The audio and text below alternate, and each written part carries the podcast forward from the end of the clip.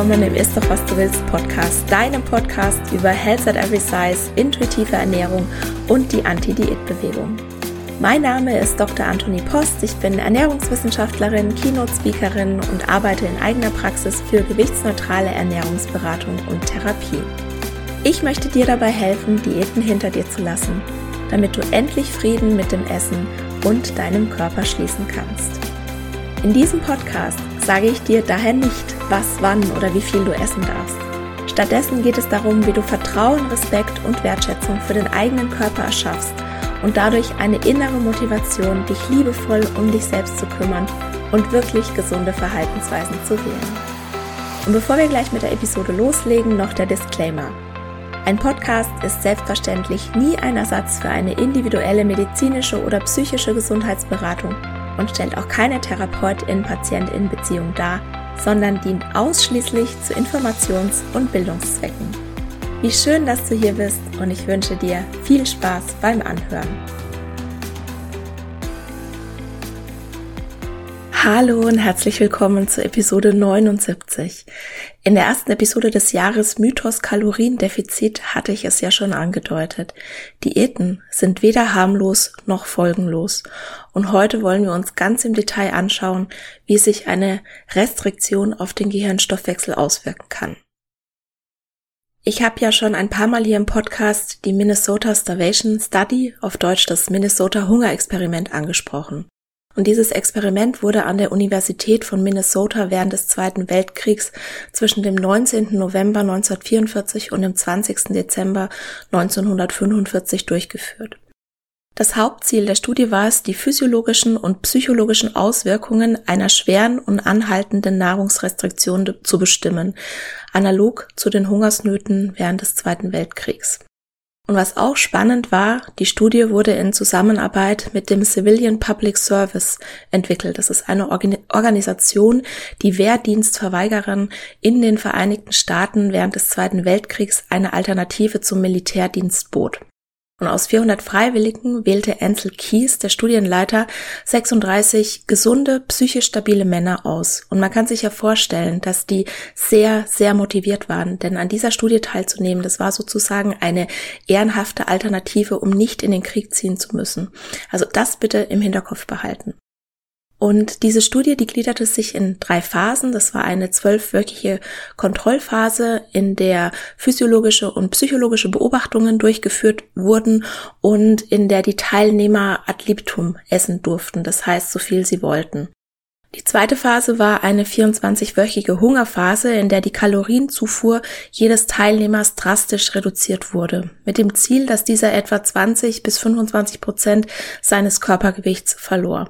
Die Lebensmittelauswahl, die war auch stark eingeschränkt und die bestand aus hauptsächlich Kartoffeln, Steckrüben, Rüben, Brot und Nudeln. Und die dritte Phase war eine Recovery-Phase, in der verschiedene Rehabilitationsdiäten eingesetzt wurden, um die Teilnehmer wieder aufzupäppeln.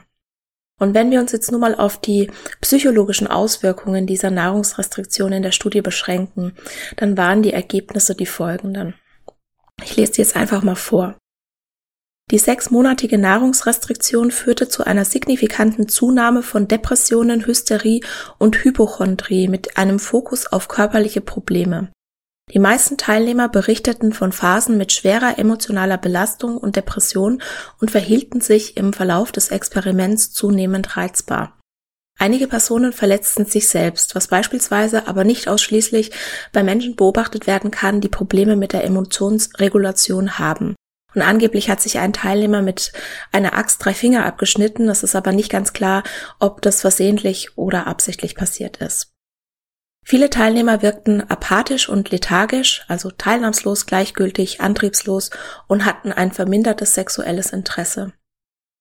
Die Teilnehmer zeigten Anzeichen von sozialem Rückzug und Isolation und die Teilnehmer berichteten von einem Rückgang der Konzentration, des Verständnisses und des Urteilsvermögens. Für alle, die jetzt im Bereich der psychischen Gesundheit arbeiten oder eventuell selbst eine psychische Erkrankung haben, denen werden viele dieser Symptome bekannt vorkommen. Es sind Symptome von Angstzuständen, affektiven Störungen und eben Essstörungen. Und es ist eigentlich auch keine große Überraschung, dass die Funktion des Gehirns stark beeinträchtigt wird, wenn dem Körper Nahrung und Nährstoffe fehlen. Was auch spannend war, diese Besessenheit vom Essen, dass die Männer oder die die Männer während der Studie entwickelt hatten, die war nicht automatisch weg, als sie ihr Ausgangsgewicht wieder erreicht hatten. Und ich sage das jetzt aus einer allgemeinen Perspektive. Ich bin keine Spezialistin für Essstörungen. Ich will es aber unbedingt kurz ansprechen, weil ich das Gefühl habe, dass es da viele Missverständnisse gibt. Nur weil eine Person in der Essstörung Recovery Gewicht zugenommen hat, ist sie noch lange nicht von der Essstörung geheilt oder hat auch eventuell noch nicht mal das Gröbste hinter sich. Wir haben zum einen die körperliche Recovery, in der der Körper wieder besser funktioniert, weil Energie und Nährstoffe zugeführt werden und eventuell auch Gewicht zugenommen wird. Und dann haben wir aber auch die psychische Recovery, die mentale, die emotionale, die psychologische Seite. Hier geht es um Glaubenssätze, Überzeugungen, Identität, Werte und solche Dinge. Sprich, wie jemand die Welt wahrnimmt und den eigenen Platz darin.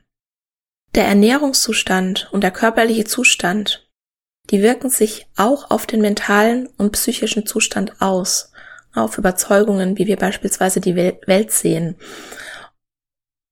Und unser Ernährungsstatus, das finde ich auch ganz spannend, der beeinflusst beispielsweise auch unsere Entscheidungsfindung. Es gibt eine total spannende Studie, die ist schon von 2011, in der über 1000 Entscheidungen, die acht verschiedene RichterInnen getroffen hatten, die Anhörungen zur Bewährung leiteten. Und die AutorInnen der Studie fanden heraus, dass die Wahrscheinlichkeit einer positiven Entscheidung während der Sitzung abnahm. Zu Beginn der Sitzung bestand eine etwa 65-prozentige Chance auf eine positive Entscheidung, die dann bis zur letzten Entscheidung innerhalb jeder Sitzung auf fast 0 Prozent sank. Und dann kehrte die Rate der positiven Entscheidungen nach der Essenspause wieder auf 65 Prozent zurück und ging dann bis zum Ende der Sitzung praktisch wieder auf Null. Und die Schlussfolgerung war, dass ein positives Urteil grundsätzlich wahrscheinlicher war, wenn die RichterInnen gesättigt und voller Energie waren. Und im Laufe der Sitzung wurden sie immer hungriger, energieloser und geistig erschöpft und betrachteten die Angeklagten dadurch in einem negativeren Licht und sprachen härtere Urteile aus.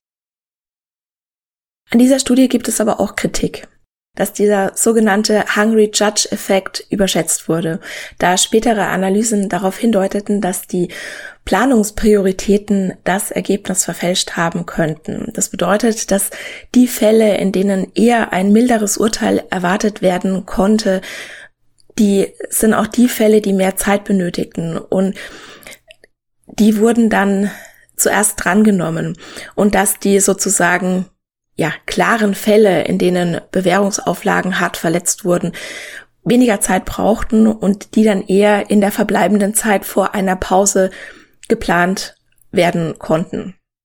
Also das ist die Kritik. Da gab es wohl einen Effekt. Aber egal wie ausgeprägt dieser Effekt gewesen sein mag, er scheint da zu sein. Und die, die beispielsweise schon mal als sie kleine Kinder hatten, eine Diät gemacht haben, die kennen das vielleicht auch, dass man weniger gut rationale Entscheidungen treffen kann und sehr viel gereizter ist und die Zündschnur immer kürzer wird, wenn man Hunger hat. ich kenne das leider auch. Und diese Richterinnenstudie, die ist auch nur ein Beispiel dafür, was vorübergehend passieren kann, wenn das Energieniveau sinkt. Durch Essen oder Nichtessen verändert sich die kognitive Funktion und wenn eine Restriktion lange andauert, kann sich tatsächlich auch das Gehirn verändern. Und was in meinen Augen wirklich das Beunruhigendste an dieser Vorstellung ist, sie ist uns nicht bewusst. Diese Veränderung, die geschieht schleichend. Und wir haben nicht das Gefühl, dass sich Gedanken oder Überzeugungen verändern oder dass unsere Stimmung anders ist, sondern das passiert so nebenbei, so unbewusst, dass sich das ganz normal anfühlt. Und viele Betroffenen merken erst in oder nach der Recovery von einer Essstörung, welches Ausmaß diese Gehirnstoffwechselveränderungen durch die Essstörung hatte. Und Menschen in einer langen Anorexie, die haben weniger Gehirnmasse. Es wird abgebaut infolge der anhaltenden Unterversorgung und bestimmte Regionen funktionieren nicht mehr so, wie sie sollten. Also kognitive Beeinträchtigungen, die Gedächtnisleistung lässt nach, das räumlich-visuelle Denken, die Aufmerksamkeit. Die Liste, die ist wirklich lang. Und wir dürfen auch nicht vergessen, das Gewicht sagt erstmal wenig darüber aus, ob jetzt jemand eine Anorexie hat oder nicht. Nur sechs Prozent der Menschen in einer Essstörung sind auch tatsächlich laut BMI-Definition untergewichtig. Also all das kann auch auf dich zutreffen, selbst wenn du ein höheres Körpergewicht hast. Es kann aber auch wieder reversibel sein. Also nach einer längeren Recovery erholt sich nicht nur das Gehirn in der Regel wieder, sondern es wird auch neue Gehirnmasse wieder aufgebaut. Und hier ist es auch ganz wichtig, auf den Zeitrahmen zu schauen und natürlich auch immer auf die individuelle Situation. Also es ist grundsätzlich möglich, und wir wissen auch, Genesung braucht Zeit. Also selbst wenn nach einigen Monaten beispielsweise wieder Gewicht aufgebaut wurde oder die körperlichen Funktionen wieder sich erholt haben oder beispielsweise bei Menschen, die menstruieren, die Regelblutung wieder zurück ist, bedeutet das aber noch lange nicht, dass die Heilung damit abgeschlossen ist. Der Zeitrahmen, der ist, ist nicht Wochen oder Monate, sondern eher Jahre zwei Jahre, drei Jahre, eventuell länger. Und der Heilungsweg, der fühlt sich nicht unbedingt angenehm an. Hungern dagegen kann sich anfühlen wie ein Rauschzustand und unsere Gesellschaft bestärkt Menschen in einer Essstörung, dass sie Nahrungsrestriktion als etwas Positives sieht.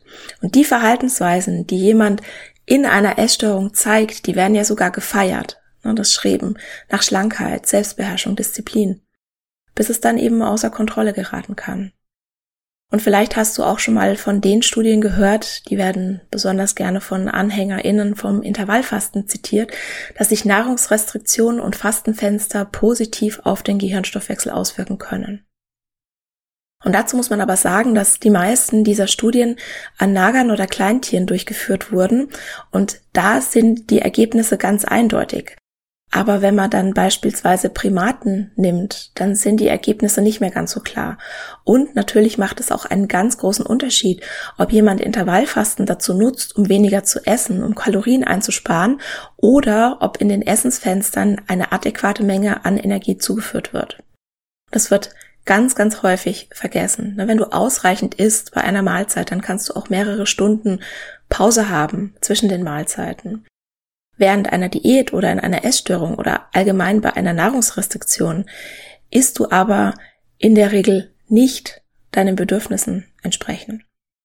Und problematisch am Intervallfasten ist ja auch, wenn das Stress auslöst, nicht zu essen. Also es bringt dir wenig, wenn du deine Bedürfnisse unterdrückst, wenn du die Minuten zählst, weil dann dein Cortisolspiegel beispielsweise hochgeht. Und dein Cortisolspiegel, der hat ja auch wieder Einfluss auf deinen Zuckerstoffwechsel, also über verschiedene Stoffwechselwege geht dann beispielsweise auch wieder der Insulinspiegel hoch und das ist ja nicht unbedingt das, was du dir dann erhoffst vom Fasten. Also ich kann tatsächlich aus ernährungswissenschaftlicher Sicht Essstörungsinformiert würde ich mich bezeichnen, Intervallfasten nicht empfehlen, weil ich bei meinen Klientinnen und bei mir selbst beispielsweise auch schon häufig gesehen habe, dass Intervallfasten wirklich auch sehr, sehr essgestörte Verhaltensweisen fördert. Aber ich möchte demnächst auch mal eine Episode wirklich nur zum Intervallfasten machen,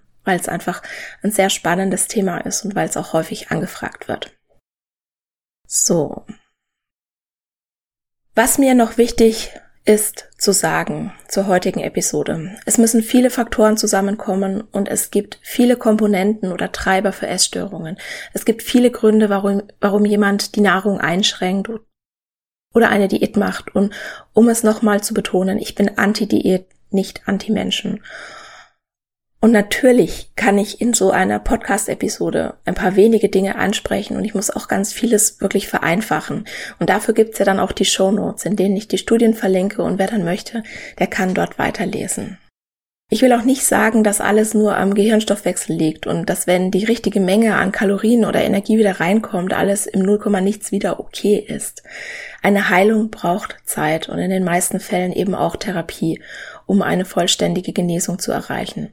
Aber wenn nicht genügend Kalorien reinkommen, wenn nicht genügend Energie vorhanden ist, um die Grundlage für eine körperliche Heilung zu schaffen, dann ist es schwierig, durch Therapie beispielsweise Verhaltensänderungen zu bewirken. Und ich liebe diesen Satz, mit leerem Magen kannst du kein erfülltes Leben führen. Und genauso ist es, wenn du sehr lange einen leeren Magen hattest, dann musst du eventuell sehr viel essen. So viel, dass es dir möglicherweise in Anführungszeichen zu viel vorkommt. Und um jetzt mal an den Anfang zum Minnesota Starvation Experiment zurückzukommen. Die Männer mussten in der Recovery Phase auch unheimlich viel essen. Und für alle, die das interessiert, ich sage jetzt gleich die Zahlen. Und falls du Angst hast, dass dich das triggert, dann schalt jetzt am besten ab. Ich bin fast am Ende. Du wirst sonst nichts mehr von dieser Episode verpassen. So. Die Männer haben in der Anfangsphase des Experiments etwa 3500 Kilokalorien pro Tag gegessen. Und in der Semi-Starvation-Phase wurden die Kalorien etwa halbiert auf 1500 bis 1800 Kalorien pro Tag. Und während der Recovery mussten die Studienteilnehmer teilweise wochenlang bis zu 8000 bis 10.000 Kalorien pro Tag essen, um sich wieder zu erholen und um diese Besessenheit mit dem Essen abzulegen. Also überleg mal 10.000 Kalorien, das ist mehr als das Doppelte von dem, was ihr eigentlicher Bedarf vor der Studie war. Und die haben nur, in Anführungszeichen, nur sechs Monate gehungert. Falls du also in der Honeymoon-Phase das Gefühl hast, in Anführungszeichen zu viel zu essen, dann brauchst du das wahrscheinlich. Und ich habe die Erfahrung gemacht, dass je eher du das zulassen kannst, umso schneller fasst dein Körper wieder Vertrauen zu dir. Und ich kann das von mir sagen und ich bekomme das auch immer sehr häufig von meinen KlientInnen bestätigt. Plötzlich macht's klack und dann ist es gut. Dann hat man zwar immer noch Tage, wo man dann auch mal wirklich viel isst, aber das wird dann immer weniger zur Regel. Und du musst auch leider dadurch, durch diese Honeymoon-Phase, und die fühlt sich, ich sag leider, weil die sich eben manchmal nicht besonders angenehm anfühlt, aber es gibt da keinen Weg dran vorbei. Dein Körper muss wieder Vertrauen zu dir fassen, der muss sich sicher sein, dass Nahrung reinkommt, dass nicht die nächste Hungersnot wieder vor der Tür steht. Und wenn das alles gegeben ist, dann ist auch echte Heilung möglich. So, und das war's für heute. Ich hoffe, du fandest die Folge interessant und ich hoffe, du konntest viel mitnehmen. Und nächste Woche habe ich auch ein spannendes Thema, das will ich schon sehr, sehr lange im Podcast ansprechen. Und zwar geht es um die Frage, ob Schlanksein eine Leistung ist und welche Faktoren das Körpergewicht wirklich bestimmen. Und dann danke ich dir, dass du mir heute deine Zeit geschenkt hast und ich freue mich, wenn du nächste Woche auch wieder dabei bist. Und das war's für heute. Ich danke dir von Herzen fürs Zuhören und hoffe, dass dir die Episode gefallen hat und dass du ganz viel für dich mitnehmen konntest. Falls du gerne noch mehr regelmäßige Anti-Diät-Impulse möchtest, um endlich Frieden mit dem Essen in deinem Körper schließen zu können, dann ist eine Mitgliedschaft im Ist doch was du willst Club genau das Richtige für dich. Das ist ein monatlicher Mitgliedsbereich, den ich am 1. Januar 2022 gestartet habe und der dich bei deiner Reise zu mehr Essensfreiheit und Körperakzeptanz unterstützt. Du hast momentan die Wahl zwischen drei verschiedenen Mitgliedschaften, der Membership Körperrespekt für 3 Euro pro Monat, der Membership Körpervertrauen für 6 Euro und der Membership Körperakzeptanz für 12 Euro monatlich. Und je nachdem, welche Mitgliedschaft du abschließt, bekommst du im Mitgliedsbereich Zugriff auf bestimmten Content, den ich nur für dich erstelle. Alle Infos zum Mitgliedsbereich bekommst du auf www.antonipost.de-membership und selbstverständlich verlinke ich dir die Seite in den Show Notes. Ich freue mich, wenn du Teil dieser liebevollen, starken und mutigen Community wirst, die dich dabei unterstützen wird, dich wieder mehr mit deinem Körper zu verbinden und immun gegen Diätversprechungen zu werden. In diesem Sinne, isst doch was du willst und alles Liebe, deine Antonie.